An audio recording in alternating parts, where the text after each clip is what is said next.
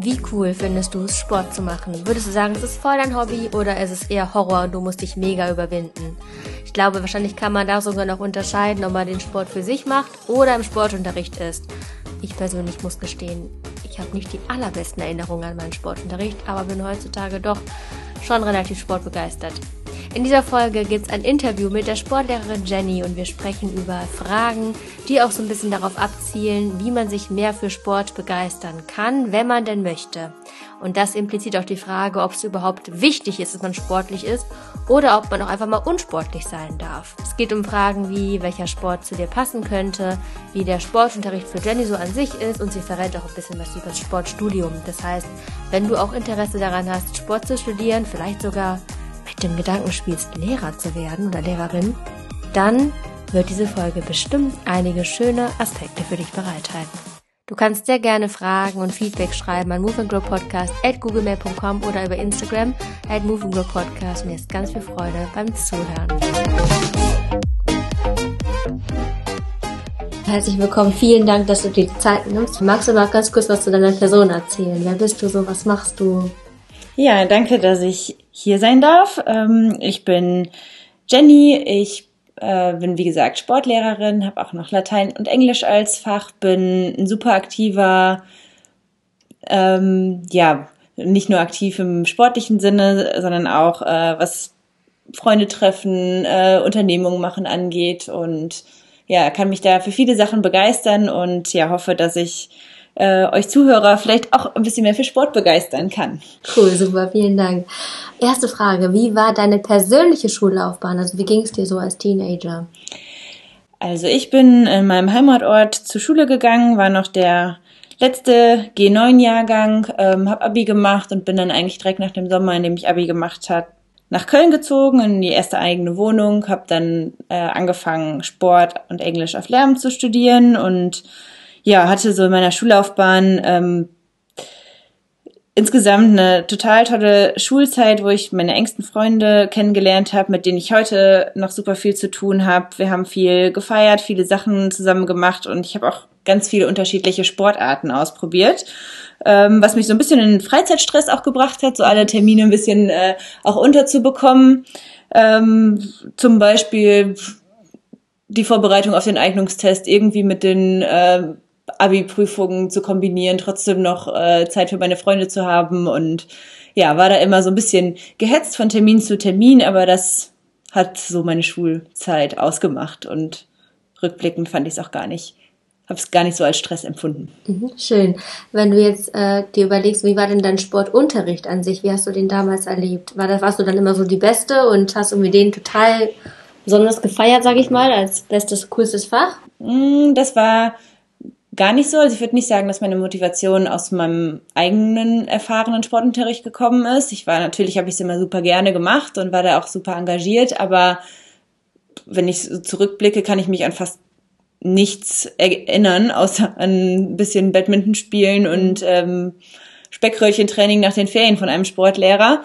Und ja, was vielleicht noch meine Sportlaufbahn äh, in der Schule angeht, kann man vielleicht noch sagen, dass ich im der Oberstufe, wo man dann Profile wählen konnte, dadurch, dass ich dann irgendwann zum Fußball gefunden habe, den Fußballkurs gewählt habe und dann als einziges Mädchen im Fußballkurs mit 20 Jungs äh, gespielt habe, äh, was super viel Spaß gemacht hat, aber wo ich jetzt äh, Sport, also vom Sport an sich äh, gar nicht so die Begeisterung äh, dadurch gefunden habe. Das kam eher durch andere äußere Einflüsse. Okay, cool. Das heißt, du hast schon für dich so das Motto, dass du zum Ausgleich Sport an sich machst, auch wahrscheinlich auch für die Balance, wie so Work-Life-Balance und generell machst du ja dein, dein, ähm, dein Hobby zum Beruf. Aber was würdest du jetzt Schülern sagen, die zum Beispiel sagen, boah, nee, für mich ist Sport nichts oder ich bin eher so, mh, hm, es gibt ja Leute, die einfach per se sagen, nee, das liegt mir nicht und das ist nicht so meins. Äh, würdest du sagen, das ist auch in Ordnung, das ist eine Option oder?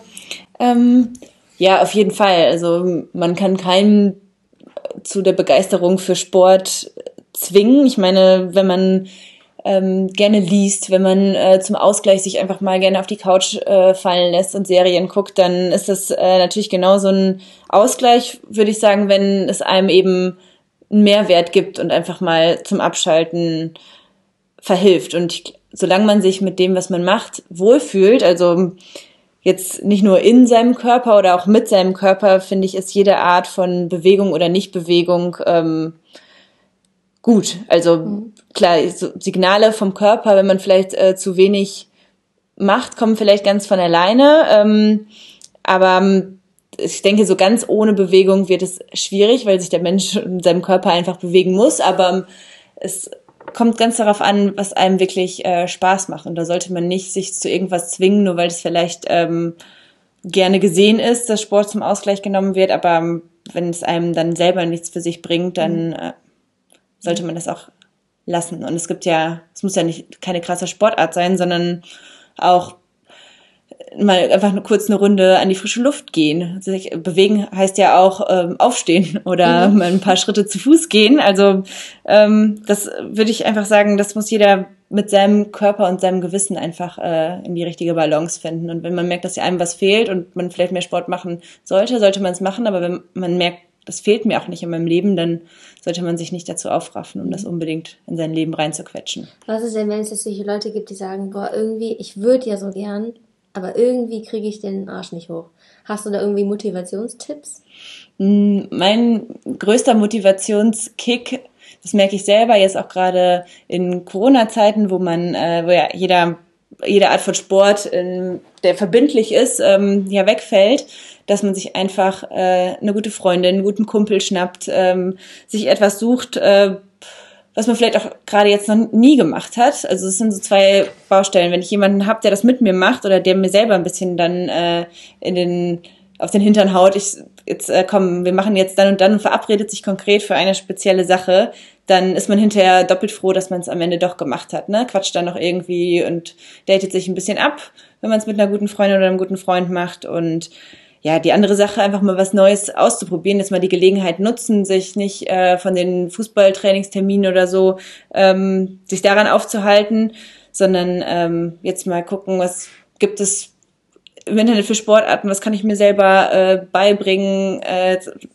ja, da gibt's ja Videos, tausend Plattformen, in denen man mal gucken kann, ne, liegt mir Tanzen vielleicht, äh, vielleicht will ich ein äh, Musikinstrument lernen, das ist nochmal ein ganz anderes Feld, ne? Aber dass man da mal den Mut hat, was ganz anderes, was vielleicht auch im ersten Moment nicht so zu einem passt, sich überlegt oder halt eben das in der Gesellschaft zu machen. Das hat mir meine Motivation eigentlich immer gegeben. Mhm. Entweder im, sei es jetzt in einem Team, in der Mannschaft oder mit einem Partner.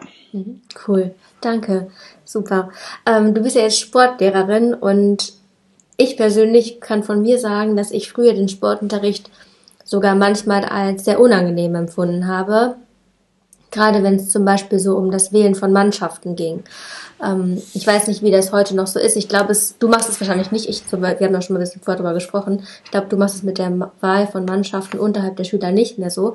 Aber was ist, wenn das Lehrer machen und es dadurch klassisch zu diesen, am Ende bleibt irgendjemand über, der entweder nicht so beliebt ist oder einfach nicht so sportlich oder irgendwie von anderen Schülern als weniger sportlich abgestempelt wird. Wie stehst du dazu?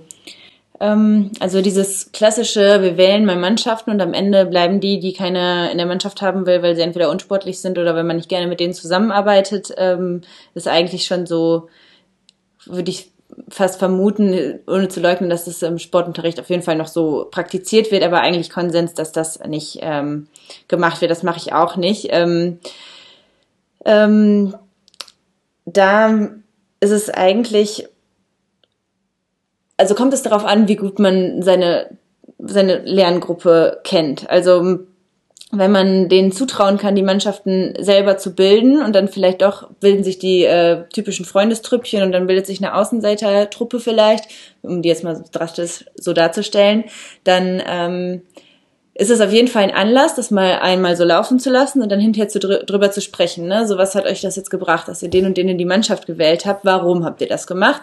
Wäre es vielleicht nicht auch mal sinnvoll, äh, was wäre, wenn die Mannschaften so und so zusammengestellt worden wären? Und dass man dann einfach das so wirklich zum Thema macht. Ähm, ja, so Stichwort ähm, soziales Lernen und welche Rolle nehme ich überhaupt in der Gruppe ein, mhm. dass das ähm, dazu führen kann, dass man dafür ähm, sensibilisiert wird und dann vielleicht auch mal den Kontrast machen, so die Lehrkräfte machen die Mannschaften, dann ähm, oder man lässt das zu los entscheiden, was dann super objektiv ist, aber dann ist es vielleicht doch so, dass wieder drei Gute in einem Team äh, zusammengekommen sind. Ähm, äh, würde ich, äh, also je nachdem, wenn ich die Lerngruppe gerade auch noch nicht kenne, einfach beides mal ähm, auszuprobieren und dann auch mal zu gucken, ja, was bringt euch das, wenn ihr lieber mit euren Freunden spielt? Oder ist vielleicht gerade, also seht es mal von der sportlichen Seite, vielleicht ja jemand äh, total wertvoll im Team, weil er das und das besonders kann. Also dass mhm. man da nochmal die Gruppe mit ihren individuellen Fähigkeiten und Fertigkeiten und auch Charaktereigenschaften,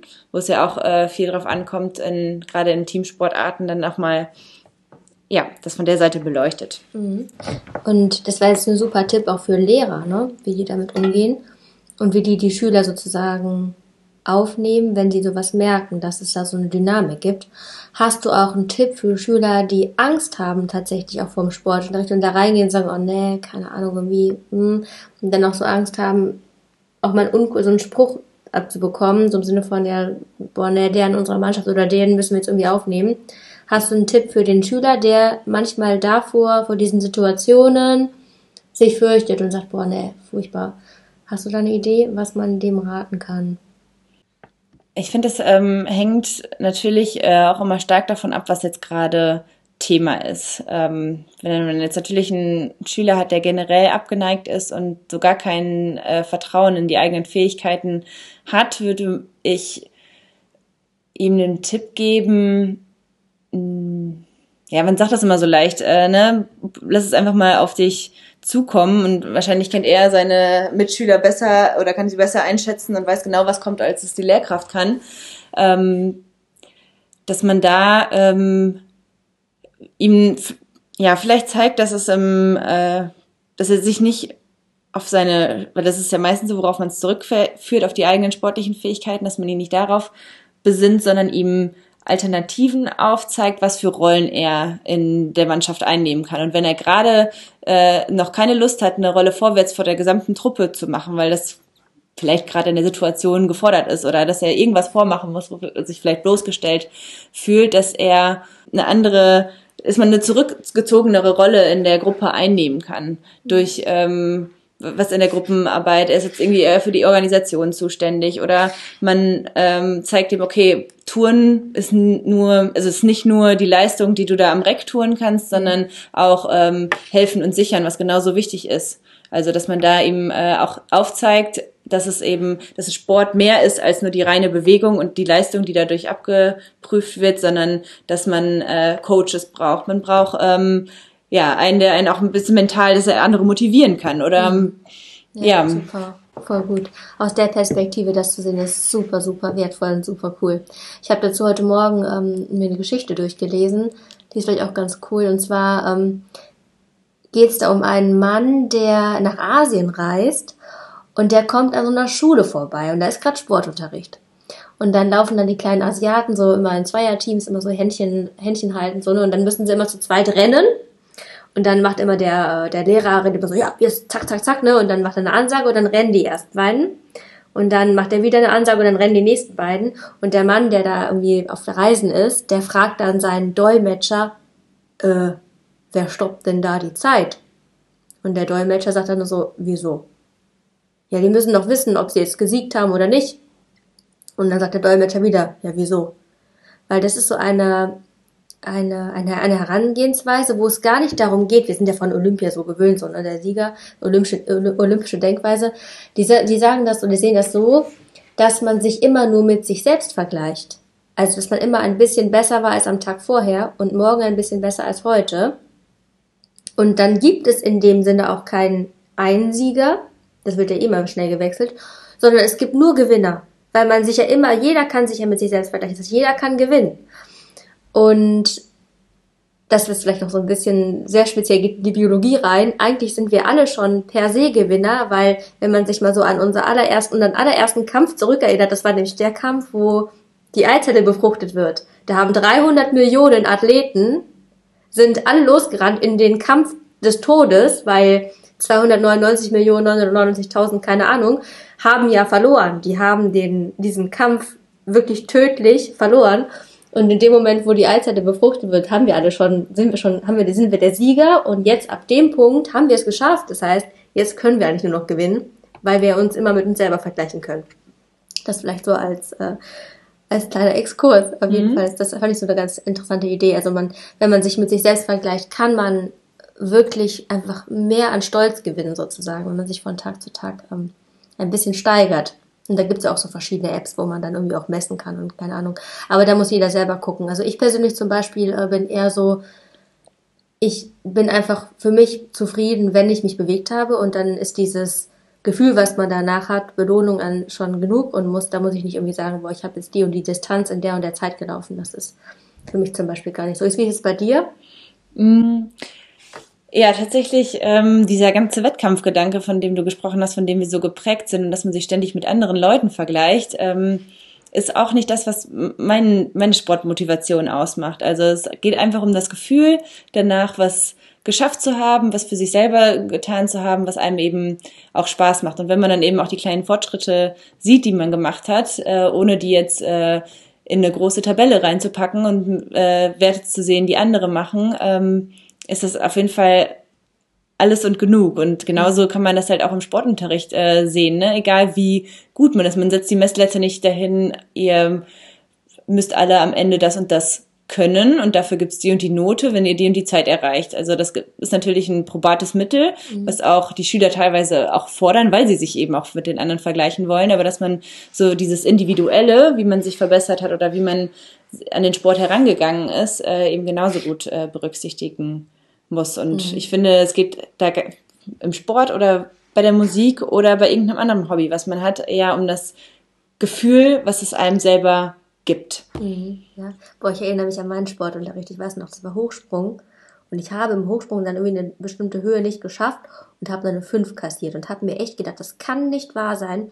Ich habe mich so angestrengt und dann kriege ich diese 5. Ich war richtig, richtig sauer. Boah, das hat mich wirklich, habe ich bis heute nicht vergessen. Aber da sind wir beim Punkt, ne? Noten im Sportunterricht, das ist eine Sache, das ist eine Herausforderung, ne? die zu geben. Auf jeden Fall. Also man kann es sich einmal einfach machen und hat die äh, Tabellen für den jeweiligen Jahrgang. Ähm, wichtig ist, finde ich, ähm, also ich will es nicht verleugnen, äh, dass man es auch mal äh, so macht und ich habe jetzt auch nicht für jede Stunde dann perfektes äh, oder für jede Unterrichtsreihe das perfekte Konzept, in welcher Gewichtung das liegt, aber dass man den Schülern zumindest in der ersten Stunde, wenn das Thema vorgestellt wird, ähm, transparent macht, worauf kommt es hier an, ne? Kommt beim Fußball zähle ich hinterher nicht die Tore, die jeder, äh, jeder einzelne von euch geschossen hat, sondern es geht dann vielleicht auch um den, äh, um die Zusammenarbeit im Team, wenn ihr euch Strategien überlegt habt, dann wie ihr euch ähm, so einbringt in die ähm, in den ganzen Unterricht, ne, durch äh, Beiträge. Und wenn man ja, da einmal in der Hinsicht mal auch ein bisschen variiert und sagt, okay, jetzt dieses Mal ähm, steht das Turnerische gar nicht so im Vordergrund. Klar könnt ihr in ihrer in eurer ähm, Turnchoreografie ähm, einen Handstandüberschlag, wenn ihr den könnt, einbauen. Das wird aber jetzt nicht äh, so honoriert wie vielleicht das, dass wir das vielleicht alle schaffen durch eine richtige Hilfestellung. Und dann kann wie, wir eben wieder zu dem äh, Schüler zurückzukommen, der einfach Angst hat, uncool zu sein, äh, Angst hat, ähm, Sport zu treiben, weil er das nicht so gut kann, mhm. der kann dann ganz andere Qualitäten vielleicht unter Beweis stellen und ähm, ja, da einfach möglichst ähm, abwechslungsreich äh, zu agieren und unterschiedliche Schwerpunkte zu setzen. Darauf kommt es ja eigentlich auch im Sportunterricht an. Also wir wollen ja unsere Schüler zu einem lebenslangen Sporttreiben erziehen und da müssen wir ihnen eben alle Facetten des Sports auch aufzeigen, die es ja. gibt. Super Nicht cool. nur sportartenmäßig, sondern auch ja was für Fähigkeiten braucht man da? Man braucht nicht nur schnelle Beine oder mhm. viele Muskeln. Ach super, weißt du, was wir brauchen? Wir brauchen mehr Sportlehrer wie dich. Und deswegen letzter Punkt, äh, angenommen, jetzt hört jemand zu und sagt, boah, ich würde auch später vielleicht doch mal das Sportstudium wählen und vielleicht auch Lehrer, Lehrer oder Lehrerin werden, Sportlehrerin und Sportlehrer. Ähm, was kannst du aus dem Studium so berichten? Gibt es da irgendwas, wo du sagst, boah, das ist richtig cool, dafür lohnt sich's oder dafür lohnt sich's überhaupt nicht? Ja, also wofür es sich auf jeden Fall lohnt, das kann ich jetzt aus meiner Erfahrung in Köln erzählen, aber ich weiß auch von ähm, Mitreferendaren, die woanders studiert haben. Es ist halt sehr praxisbezogen. Also man hat viel sehr oft einen Schulbezug. Man hat verschiedene Sportarten, die man reinschnuppern kann und kriegt direkt so an die Hand, wie vermittel ich das den Schülern. Klar ist man da mit äh, supersportlichen Leuten zusammen und kann das nicht vergleichen, aber man hat äh, so direkt diesen Vermittlungsansatz bei und was ich immer gefeiert habe damals war, wenn ich montags nachmittags, es war immer schönes Wetter, auf dem Bruderboot auf dem Fühlinger See saß und mir gedacht habe, puh, die anderen sitzen jetzt gerade in irgendeiner Vorlesung und ich kann das gerade, habe gerade in der Sonne Spaß auf dem See. Ähm, Finde ich, das ist ähm, war einfach super cool, weil man hatte die Abwechslung zu, zu seinem Zweitfach, wo man wirklich an der Uni saß und was auch ähm, ja, was man ja auch gemacht hat, weil es äh, einem Spaß macht. Äh, und dann hat man auch mal tiefgründig diskutiert oder äh, ja, Sachen sind an einen herangetragen worden, äh, die man vielleicht so noch nicht so durchblickt hat. Ähm, aber man hatte einfach einen super guten Ausgleich. Da sind wir eigentlich wieder bei dem Thema, aber es war einfach sehr abwechslungsreich, wenn man noch Sport nebenbei als Fach hat. Ähm, was ich äh, kritisieren würde an einem Sportstudium war, dass man davon ausgehen, also erstmal denkt man, oh wow, Sporthochschule, da gibt's die beste Ausbildung und die haben so einen guten Ruf.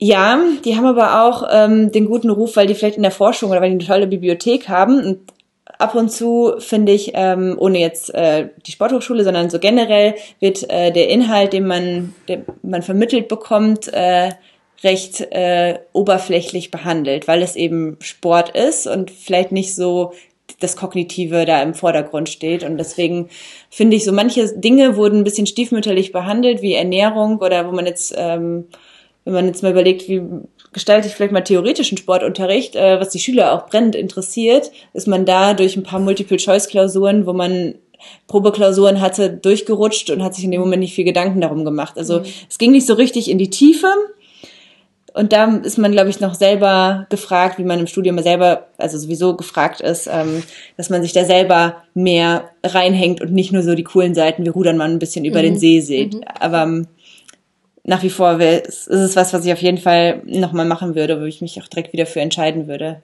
Cool, super. Danke. Gibt es noch irgendeinen Punkt, wo du sagst, da würdest du gerne noch was zu sagen oder irgendwie ein, ein, ja, irgendwas anreißen, wo du denkst, das ist irgendwie noch wichtig mitzugeben? Also vielleicht einfach, wenn ich nochmal zusammenfassen würde, was ich jetzt so als Abschlusstipp äh, den Leuten geben würde, sagt, probiert was aus, probiert verschiedene Sportarten aus, probiert euch in unterschiedlichen Rollen im Sport aus, äh, schaut, was euch selber Spaß macht, was euch äh, das meiste bringt äh, und dann werdet ihr mit Sicherheit irgendeinen kleines Quäntchen finden, was, was euch begeistert, äh, was mit Sport zu tun hat oder vielleicht auch nur indirekt. Nehmt euch das in euren Zeitplan mal mit auf, sagt, ähm, ich gehe jetzt heute mal mit irgendwem zusammen ähm, oder auch für mich alleine, ich mache das jetzt einfach mal und ich gucke, wie ich mich danach fühle.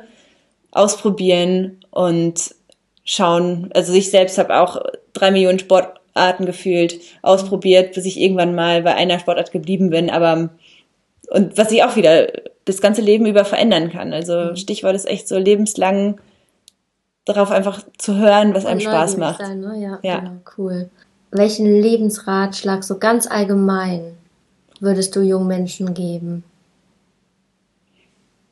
Und auf die Gefallen, dass sich jetzt irgendwas doppelt, aber hm. vielleicht auch in Bezug auf, was du selber, so womit du zu kämpfen hattest, vielleicht als Teenager, wo du sagen würdest, boah, das, äh, wenn ich mir rückblickend so in meinem 15-jährigen bis 18-jährigen ich irgendwie nochmal einen Tipp geben würde, mhm. was, will, was wäre das für ein Tipp? Gibt es da was? Der Tipp wäre, macht euch nicht so viele Gedanken, was andere oder was generell in der Gesellschaft vielleicht angesehen ist, wenn es irgendwas Sportliches ist und man muss sich bewegen, man muss Sport machen, was auch immer.